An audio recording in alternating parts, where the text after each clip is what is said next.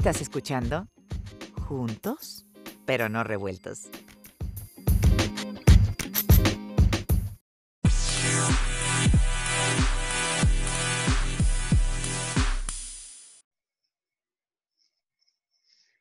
Hola, ¿qué tal amigos? ¿Cómo están?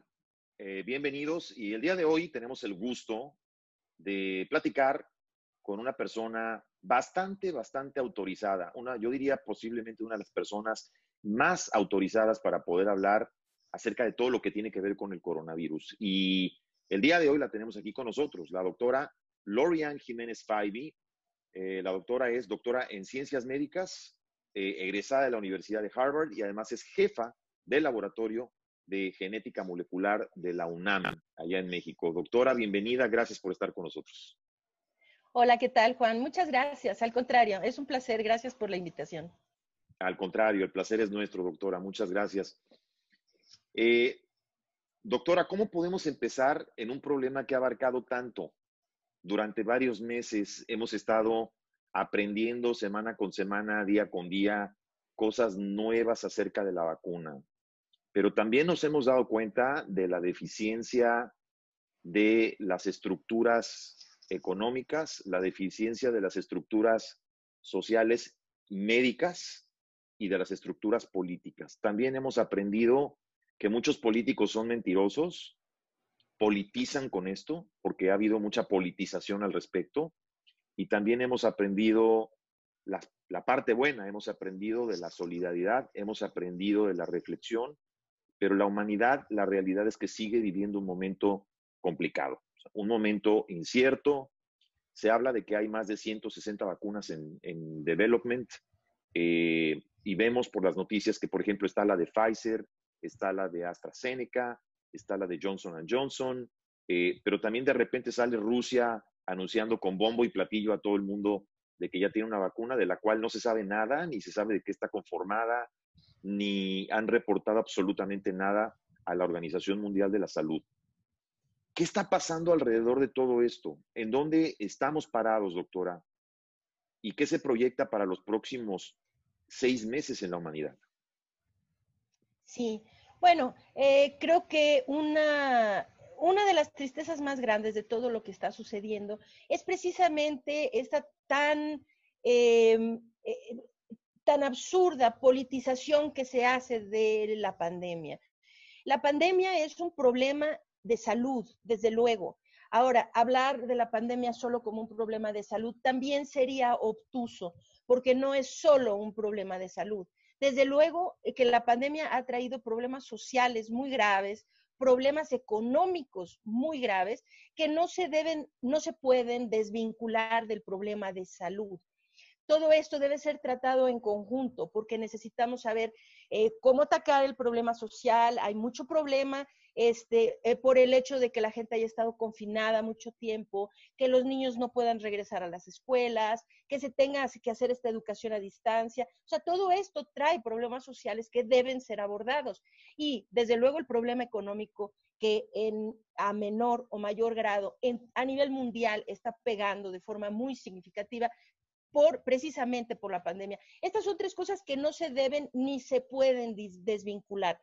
Ahora, la tristeza es agregarle a esto la cuestión política. La cuestión política no tiene cabida aquí y haberlo convertido cosas tan absurdas como el uso de un cubrebocas, haber hecho, convertido eso en un statement político, ¿no? Eh, yo no me pongo cubrebocas porque yo apoyo a Donald Trump o porque yo soy republicano o porque, no, no, o sea, o me lo pongo porque soy demócrata. Ninguna de las dos partes está bien. La gente debe ponerse un cubrebocas porque eso los protege de infectarse. Debe ponerse un cubrebocas porque eso protege a sus familias de infectarse, a otras gentes de infectarse, a uno mismo de infectarse. No tiene nada que ver con lo que hace el señor presidente. Allá en Estados Unidos, pues ustedes también tienen algo que pasa también en México, que es una muy, muy grande politización del problema de la pandemia. Esto es, es trágico. Ahora, y, además repercute, incide en muchos niveles, en muchos niveles diferentes, inclusive con esto de la vacuna. Bueno, ya nos ha pegado por parte del cubrebocas, nos ha pegado por parte de tomar las medidas correctas, que es tristísimo de verdad. Yo escuché con, voy a decir la verdad, ¿eh? la verdad con mucho enojo, porque me da rabia eh, escuchar a veces al señor Donald Trump decir cada cosa que, ¿cómo puede ser posible que haya dicho eso? Como por ejemplo dijo, no, no, no, yo ya di instrucciones, si fue broma o no fue broma, no sé, pero eso no se dice, y menos el líder de un país, ¿no? Este, eh, de uno de los países más poderosos del mundo, ¿no? O sea, es que sus palabras importan mucho. Y cuando dijo, este, yo ya voy a dar instrucciones que no se hagan pruebas, porque tanta prueba, tanta prueba, pues me siguen aumentando los casos, ¿no? por Dios. Este, a ver, en nuestro país lo mismo, ¿no? Eh, es el empeño en México de decir, este, se aplanó, ya se aplanó la curva, ya se domó la pandemia, ya llegamos al pico, ya, o sea, eso, eso precisamente le iba a preguntar, porque ¿por qué, se han, eh, ¿por qué el gobierno de México ha disminuido las pruebas, doctora? Especialmente las últimas tres, cuatro semanas, se han disminuido las pruebas. ¿Por qué hacen esto? ¿Para reportar una cantidad menor de contagios? Bueno, no puedo especular por qué, porque no estoy ahí, no lo escuché de primera mano, ¿no? Pero es obvio cuál es la intención. Entonces, eh, tengo de buena fuente que eh, la disminución en el número de pruebas es algo intencional, intencional. Y esto viene incluso de que el gobierno federal ha dejado de darle el presupuesto, de suministrar el presupuesto necesario a los gobiernos de muchos estados para que se continúen haciendo pruebas diagnósticas. Esto empieza a disminuir las pruebas. Es muy grave, es muy grave lo que está pasando. Disminuyen las pruebas y claro que en paralelo disminuyen los casos. Esto porque el número de pruebas es directamente proporcional al número de, de, el número de pruebas al número de casos que se hacen hasta un punto, ¿no? Hasta un punto. Después, cuando se controla el problema, empiezan a disminuir los casos y con ello pueden ir disminuyendo de forma segura las pruebas, pero no en este momento. México tiene casi el 50% de positividad en sus pruebas. Esa, la, la Organización Mundial de la Salud dice que no se pueden abrir negocios ni actividades esenciales si no se está por debajo del 5% de positividad. En México ya hay muchos giros comerciales que están abriendo. La gente está removilizándose. Eso, eso no, no, no, lo comprendo. De positividad. y eso no, lo comprendo. ¿Cómo es que ahora con esta situación, y ojo, quiero aclarar al público que nos ve, estamos hablando ahorita específicamente del caso de México, ¿cómo es, doctora, que ahora permiten la apertura de cines, por ejemplo, o de albercas o las piscinas eh, o gimnasios? O sea, ¿cómo se está permitiendo esto en un momento en el que se supone que estamos en el pico de la pandemia? no es como contraproducente. Es decir, pensar que aunque la gente pudiese entrar a un cine, y quiero aclarar, no estoy en contra de que la economía avance, se entiende la necesidad, los negocios tienen que caminar, la gente tiene que trabajar, pero hay ciertas actividades que uno no se puede, no puede entender. Yo no puedo entender que no te puedas contagiar en un cine, por ejemplo, estando adentro de esa sala, dos horas viendo una película, aun cuando dejen a una persona o un asiento vacío entre persona y persona. Es decir, ¿no es eso un poco como ambiguo? Bueno, más que ambiguo, es absurdo, es absurdo. En una población que tiene más del 50% de positividad, ¿cómo podemos estar hablando de abrir cines?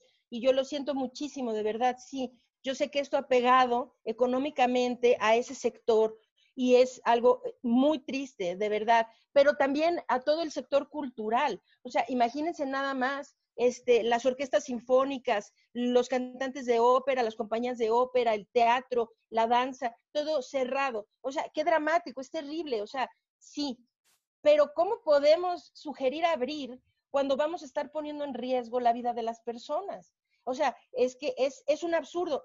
Eh, el gobierno necesita tomar las medidas que requiere para controlar la pandemia. No hay manera de darle la vuelta. Yo creo que en Estados Unidos ustedes lo han visto muy bien. Por quererle dar la vuelta empiezan a abrir cosas y se les dispara.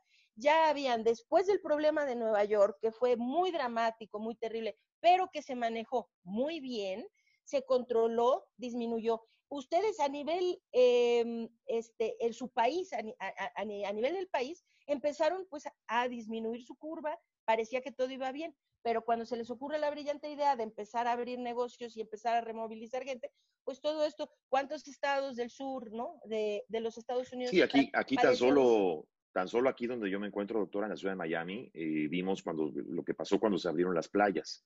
Entonces, cada vez que hemos visto, yo creo que hay que tomar la lección sobre todo lo que ha pasado en Italia y lo que ha pasado en España con el rebrote.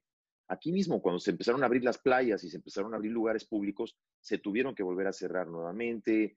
Y, a esto hay que agregarle el factor ignorancia, que, ya eh, se percibe que se deja como al libre albedrío de la gente el utilizar la máscara o la mascarilla o el cubrebocas o no utilizarlo. Y entonces, impresionantemente, hay gente que todavía se sube a, un elevador sin cubrebocas. hay gente que todavía, eh, es decir, hay gente que está en un área común con más personas y que no usan el cubrebocas.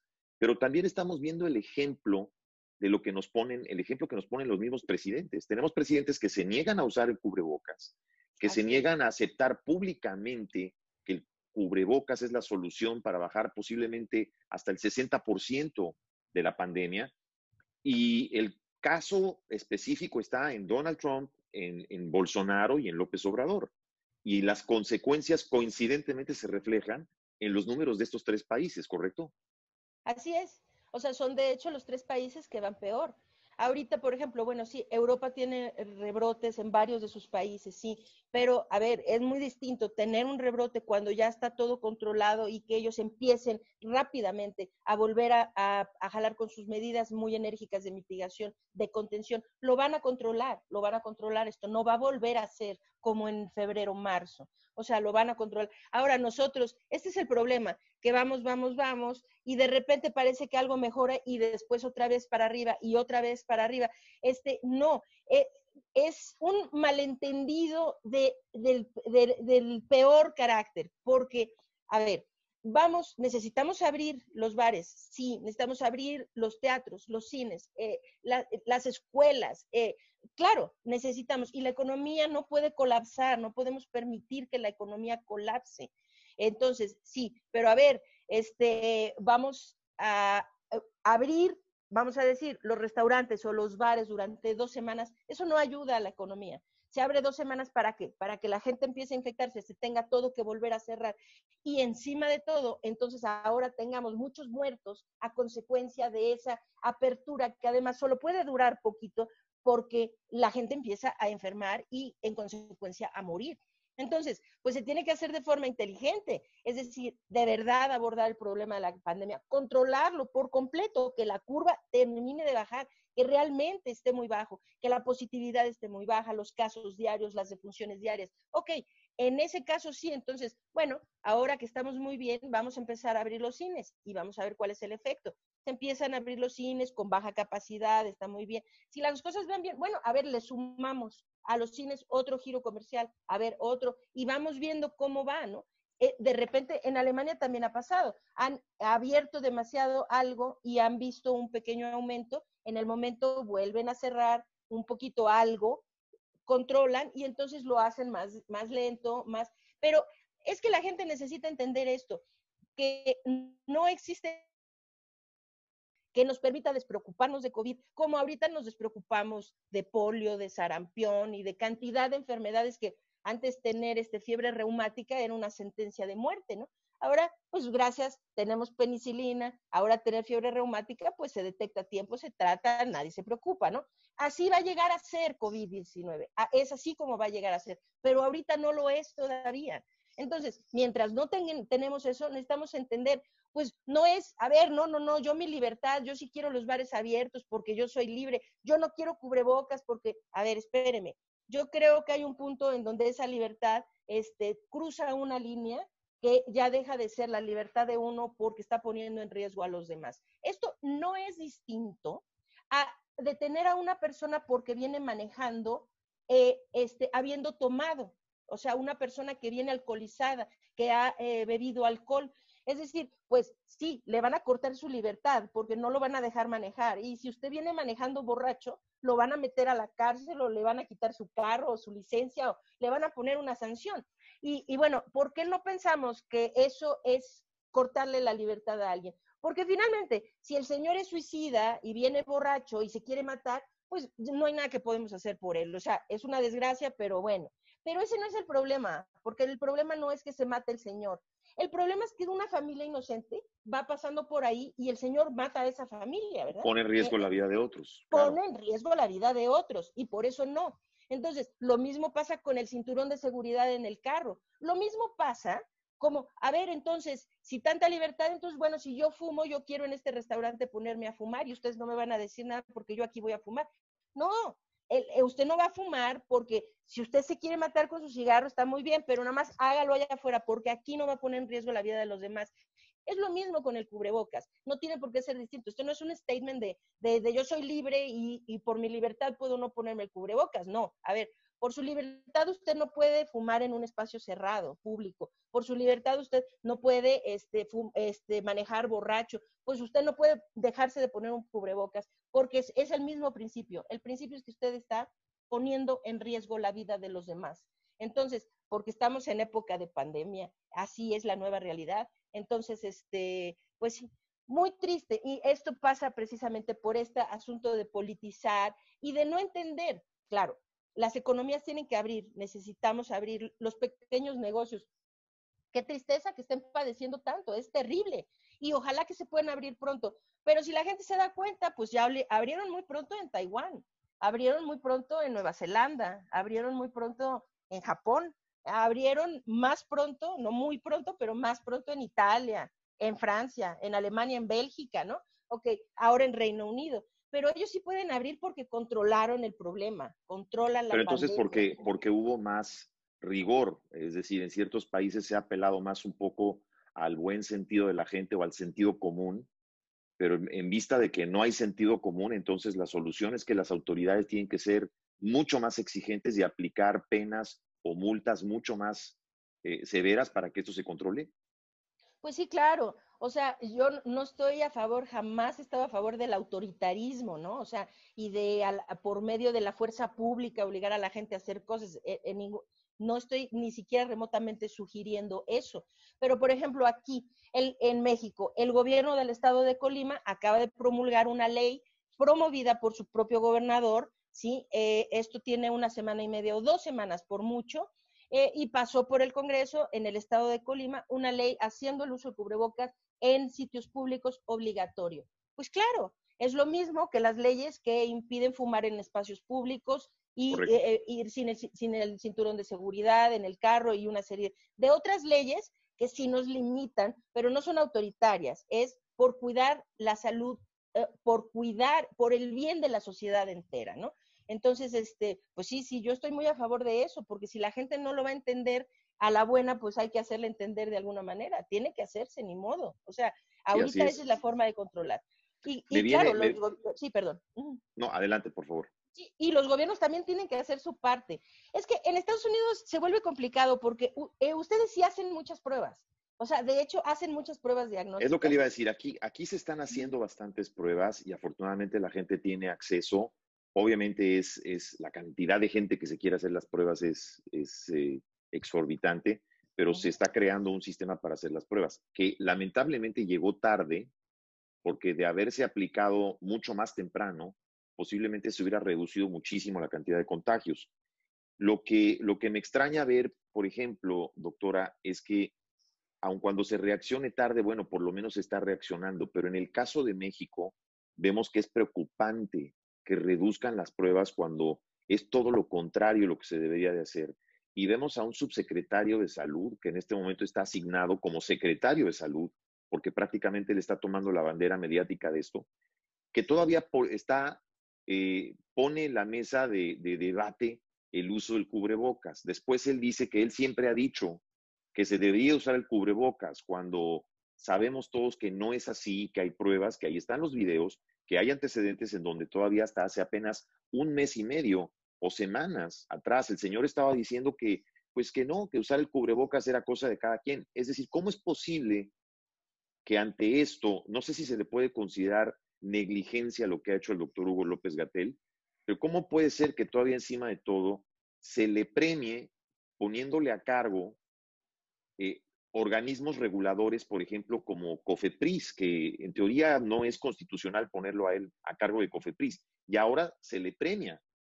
¿Por qué suceden estas cosas, doctora? es inexplicable, realmente es inexplicable.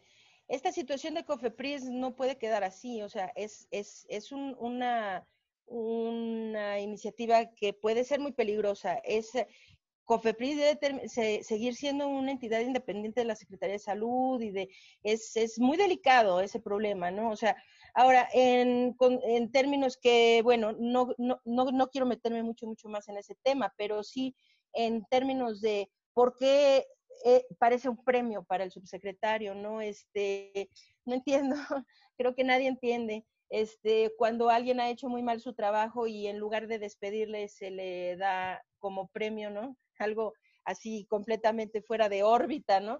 Este, a cargo de una, de una institución que ni siquiera debería formar parte de, este, en ese, en ese sentido, ¿no? Este, muy, muy mal. Eh, no, no entiendo por qué, no lo entiendo por qué. Lo cierto es que se están haciendo las cosas muy mal y no se rectifica. Y lo que es muy importante es, a ver, este, en Estados Unidos ustedes están tratando de rectificar, los estados que tuvieron ese brote hace unas semanas, un mes y esto, empiezan otra vez a, por lo menos la mayoría, están controlando, empiezan a disminuir. Todo esto es muy positivo. México no. O sea, lo que ahorita se, está, se empieza a dar es un espejismo el espejismo de que se está disminuyendo los casos porque, eh, pero es a consecuencia de que se está disminuyendo el número de pruebas, pero sustancialmente. O sea, en México se hacen tan pocas pruebas, se hacen 0.06 pruebas por cada mil personas. Es una locura verdaderamente. O sea, para dar... Es absurdo. Es, absurdo, sí, es, exacto, esa es la palabra, es absurdo. Se hace, vamos a poner, este, 1.5 pruebas por cada caso nuevo confirmado. Esto quiere decir que por cada caso que se confirma no se hace ni siquiera una prueba completa adicional. Este, o sea, nada más al que se le confirme y se acabó. Este problema, en Estados Unidos ustedes también tienen un poquito, ese problema es la razón por la que no han controlado bien, no porque tengan pocas pruebas necesariamente, sino porque han hecho mal el esfuerzo de rastreo de contactos y el aislamiento de personas. Entonces, este, sin estos programas, entonces la, estrategia de contención no es completa porque tiene que incluir estas tres partes, la ampliación de pruebas, más el rastreo de contactos, más el aislamiento de los casos positivos. Entonces, ustedes sí, pues han hecho en número muchas pruebas, también tienen una población muy grande, ¿no? Entonces, per, per cápita no es tantísimo, hay muchos países que tienen más pruebas per cápita que Estados Unidos, pero donde ha fallado es que no se ha hecho una buena estrategia combinada de rastreo de contactos y aislamiento. Ah, en México hemos fallado en todo, porque hacemos menos de dos pruebas por cada caso confirmado, o sea, 1.5 pruebas por cada caso confirmado. Tenemos un número bajísimo de pruebas y esto se refleja en la positividad.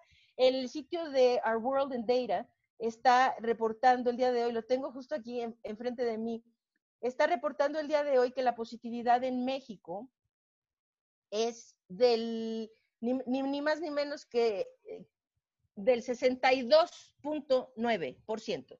62.9% la positividad en México. Es inaudito. Reino Unido tiene el 0.7% de positividad. Este, en Estados Unidos ustedes tienen el 7% de positividad. No es padrísimo, 7%, porque según el estándar de la ONU tiene que estar por debajo del 5%.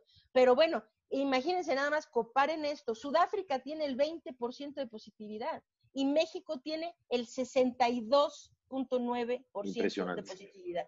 Impresionante, impresionante, Y todo esto es por una cuestión política. De hecho, me gustaría retomar nada más la pregunta inicial que hizo Juan, porque este, eh, empezó hablando de la cuestión política y esto relacionado con las vacunas, por ejemplo. Es el colmo, a mí se me hace que es algo realmente lamentable que esta politización se ha llevado al grado de impedir que se hagan pruebas porque ahora resulta que es un, un, statement político, ¿no? Impedir el uso del cubrebocas porque también es político. Pero ahora ya lo vimos hace dos semanas o una semana y fracción, irse también hasta el ámbito de las vacunas, ¿no? La politización.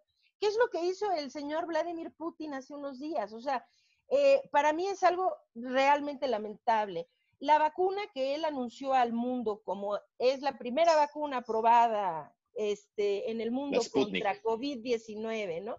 Bueno, él le, la nombró además Sputnik V, ¿no? O sea, haciendo referencia a que ganamos la carrera espacial y también ahora vamos y a también ganar la de las esta, vacunas. ¿no? Y Así también es. la de las vacunas. Ay, ay, ay, cara. Este, bueno, eh, lo del espacial, no sé, a lo mejor ahí sí lo hicieron bien. Aquí no, ¿eh? Este, a ver, esta vacuna, sí sabemos qué es, es una vacuna que es un, es el mismo tipo de vacuna que la vacuna de AstraZeneca, que es basada en un vector viral. Entonces, son un buen tipo de vacuna, sí, son un, un, o sea, es un muy buen tipo de vacuna, sí está muy bien. Es un vector viral muy parecido a la de AstraZeneca, etcétera, etcétera. Nada más que vamos a ver, esta vacuna no ha pasado por la fase 3 de experimentación, o sea, no ha pasado los ensayos clínicos de fase 3. Y el señor Putin está anunciando que ya está aprobada. Para que una vacuna se apruebe, se tienen que hacer los estudios preclínicos, desde luego, que se hacen pues en un laboratorio, en animales de experimentación. Pasa por la fase 1, donde se hace un escrutinio muy fuerte de su seguridad. Por la fase 2, esto ya en seres humanos. La fase 2, donde nuevamente se hace un escrutinio, pero ahora más amplio, de la seguridad. Pero fase 3 es absolutamente indispensable. La fase 3 es lo que nos revela la real eficiencia de la vacuna. Si la vacuna es eficiente y además nos revela nuevamente cosas sobre su seguridad. Ahora, imagínense, claro, la fase 3 puede llevar eh, un año, puede llevar entre 12 meses y 18 meses. Eso le iba a preguntar. Y hasta más. Eso le iba a preguntar. Sí, sí. la fase 3 lleva y lleva mucho Y casi, tiempo. y casi todas, ¿no? Por lo menos las que van más adelantadas, se dice que apenas están iniciando la fase 3. ¿Es correcto? Sí, sí, es correcto. Bueno, la de AstraZeneca, por ejemplo, e iniciaron, hicieron, para adelantar tiempos, empezaron a hacer una combinación de fase 2 y 3. En esto, los, la fase 2 y 3 que está haciendo AstraZeneca es en Reino Unido y en la India. Eh, esto, esto se puede hacer, de hecho, no es indebido. Es decir, eh, se pueden recortar algunos tiempos en el proceso, claro, mientras no se recorte en el escrutinio científico.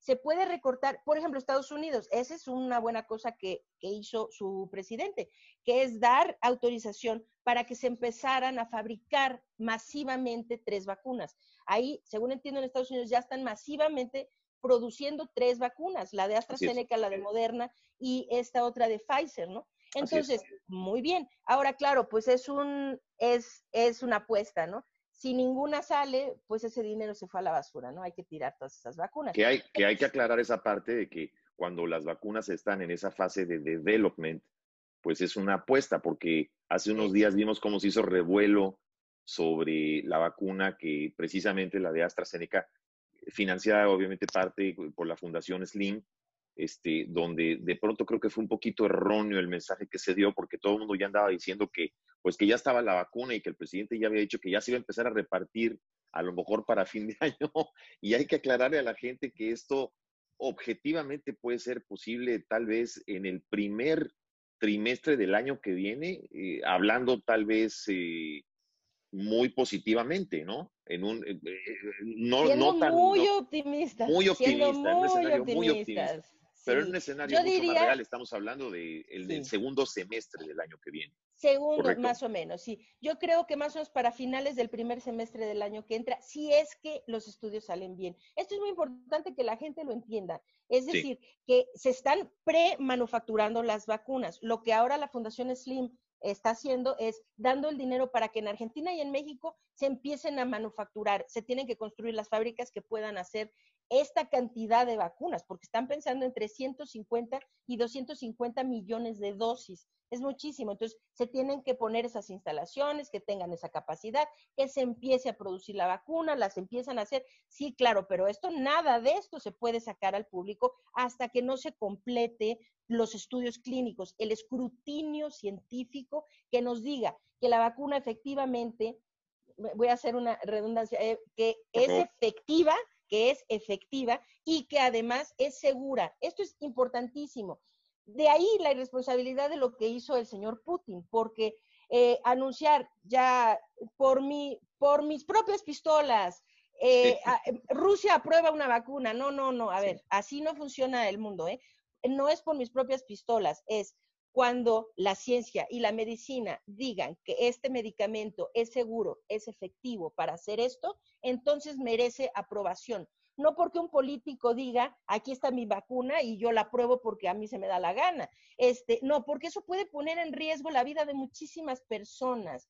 La gente tiene innecesariamente, ¿eh? nada más porque se ha hecho este movimiento este, eh, terrible de los anti-vaxxers, ¿no? Este, que hacen en contra de las vacunas y no sé, se hace tanto rumor de que pueden ser peligrosas, de que todo esto son rumores infundados, no tienen ningún fundamento científico ni nada. Pero sabiendo que cada vez se habla más de esta situación, oigan, pues no queremos cada vez que sea más seguro que cada vacuna que se pone ahí en el mercado, que se, que se puede administrar a una persona, que tengamos la absoluta certeza de que se asegura. No queremos darle a los antivaxxers ninguna razón para decir, ya ven, tuvimos la razón. Este, no, hay que sacar este, esas vacunas con muchísima seguridad y saber que nos vamos a poner una vacuna que no solo nos va a proteger de COVID-19, sino que además no nos va a causar ningún problema, que vamos a estar seguros teniendo esa vacuna, ¿no? Entonces, este, pues sí, esa vacuna, la Sputnik, deberíamos mejor de olvidarla y dejarla pasar tantito porque no ha empezado sus estudios de fase 3. Supuestamente apenas en septiembre los iba a comenzar, pero dice que va a comenzar los estudios en septiembre de fase 3 y al mismo tiempo la va a sacar al mercado. Esto es un absurdo, no, no, no, no. Ahora, AstraZeneca sí, eh, lo están haciendo muy bien. De hecho, bueno, todas las farmacéuticas, son 165 vacunas que están en etapa de desarrollo, en diferentes etapas de desarrollo. Exacto. Alguna va a ser efectiva. Eh, eso es lo que esperamos, claro. Eh, esta, tanto la de Moderna, la de AstraZeneca, la otra de Pfizer, están teniendo muy buenos resultados iniciales. Hay razones para estar optimista, pero tampoco hay que eh, empezar a dar falsas esperanzas de que en una semana o dos alguien va a poderse poner una vacuna. La gente necesita entender, a ver, las primeras vacunas que salgan, cuando sean aprobadas, cuando sea, la aprobación no vendrá hasta tal vez octubre o noviembre. AstraZeneca terminaría sus estudios clínicos de fase 3 tal vez por octubre o noviembre de este año. De ahí hay que hacer los análisis, el escrutinio, las cuestiones regulatorias, que también tiene que pasar por toda la fase regulatoria, ¿no? Este, y demás. Las primeras dosis se distribuirían sin duda, sin duda, al personal médico, son como dosis de emergencia, personal médico, a eh, personas en muy alto riesgo, las personas, los adultos mayores, la gente que tiene diabetes no bien controlada, que tienen hipertensión, estos grupos que sabemos que están en muy alto riesgo de morir por COVID. Entonces, a esas poblaciones. Y hay que tener cuidado con las expectativas, porque una vacuna que se distribuya a la población no vendrá antes que estas fechas el año próximo. Entonces, no distraigamos la atención no es de, bueno, a ver, ya ahorita dejemos que pase lo que sea, porque total va a venir la vacuna y nos va a salvar. Uno, no estamos seguros que eso pase. Podrían, esperemos que no sea así, pero podrían no dar resultado estas vacunas, podrían no ser efectivas. Sí, y, hacer, hacer hincapié también que la gente entienda que una vacuna pues no es, no es la cura. La, cura es una cosa y la vacuna es otra cosa y es completamente preventiva pero que tenemos de una manera o de otra que seguir lidiando con esta enfermedad y, se tienen que seguir reglas. Ahorita me viene a la cabeza lo que pasó hace unas semanas atrás con el secretario de Hacienda eh, en México, el señor Herrera, cuando hizo un comentario que a mí me pareció un comentario acertado y que dijo, pues que el cubrebocas era un elemento muy importante para la economía pues sí, porque él se refería a que hay que usar el cubrebocas para que la economía camine y, esta escena que vimos cuando eh, no supo qué hacer frente al presidente López Obrador y que prácticamente se le fueron encima por hacer estas declaraciones, se me hace absurdo este tipo de cosas, porque tenemos que entender que para la economía, para la vida normal, para continuar haciendo esta o viviendo o formando esta nueva eh, parte o siendo parte de esta nueva normalidad, pues el cubrebocas va a ser un implemento, un elemento importantísimo. Eh, llamando viajes o hablando de viajes, hablando de reuniones, hablando de juntas de trabajo, el cubrebocas es el elemento principal que es el accesorio que, prácticamente va a haber que cargar en todos lados. Entonces, ese accesorio no podemos este, definitivamente denostarlo, ¿no? Así es. No, es lamentable lo que pasó con el secretario de Hacienda, muy, muy lamentable, pero... Muy lamentable, un comentario muy desafortunado. Bueno, no de él. creo que, no, bueno, de él también, porque también ahí tendríamos que preguntar dónde está el valor de la gente que tiene, que está en posiciones de poder, ¿no? O sea, digo, el señor estaba diciendo algo que es cierto, es cierto, muy cierto, y muy atinadamente estaba recalcando ese punto.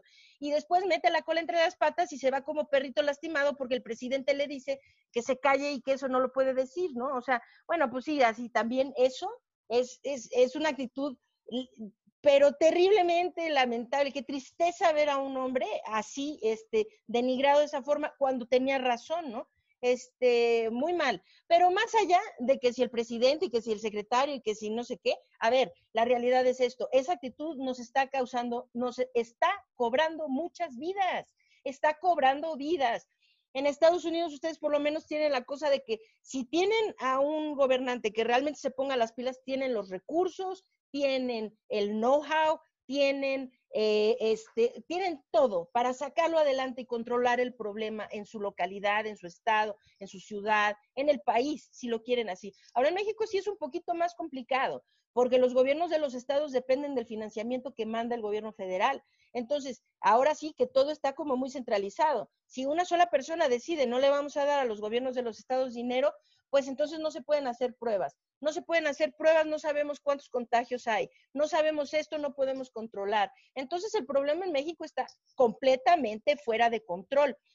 Ahora, el uso del cubrebocas entonces es importantísimo porque esta es la herramienta que nosotros, olvidemos a los políticos, nosotros como ciudadanos, esta es la herramienta, el poder que podemos nosotros tener para salvar nuestras vidas, para mejorar el problema, para prevenir la infección en nuestra comunidad. Entonces es importantísimo. Este, este asunto del cubrebocas, de evitar los espacios cerrados, de evitar los sitios donde hay aglomeraciones, eh, sitios poco ventilados, cuidado con la higiene de manos. Todos estos son puntos muy importantes que nosotros sí podemos controlar y debemos controlarlos. Ojalá que toda la gente se concientice de esto, sí.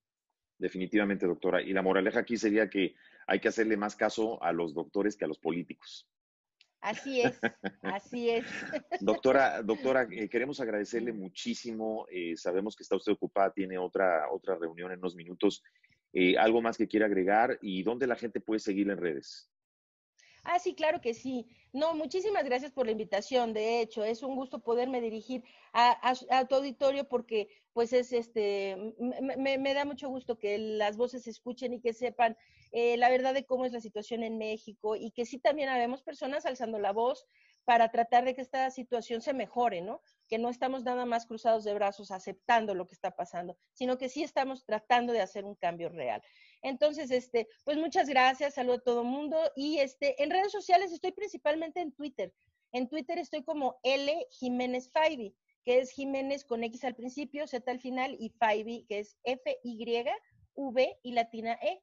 Este, esas, esas son mis redes sociales. Agradezco muchísimo la invitación, de verdad, ha sido un placer. Un placer tenerla con nosotros, doctora. Esperamos eh, darle lata, pues no queremos darle lata mucho, pero ojalá le estaremos dando lata si tenemos alguna otra pregunta. Gracias por sus palabras y por haberse dirigido al auditorio de nosotros. Eh, le mando un abrazo hasta México. Muchas gracias. Muchas gracias, sí, un placer. Gracias, amigos. Ya la escucharon, de viva voz estuvo con nosotros la doctora eh, Jiménez Faibi. Ella es la doctora, doctora en ciencias médicas, egresada de la Universidad de Harvard y la jefa del eh, Laboratorio de Genética Molecular de la Universidad Nacional Autónoma de México. Gracias y nos vemos la próxima.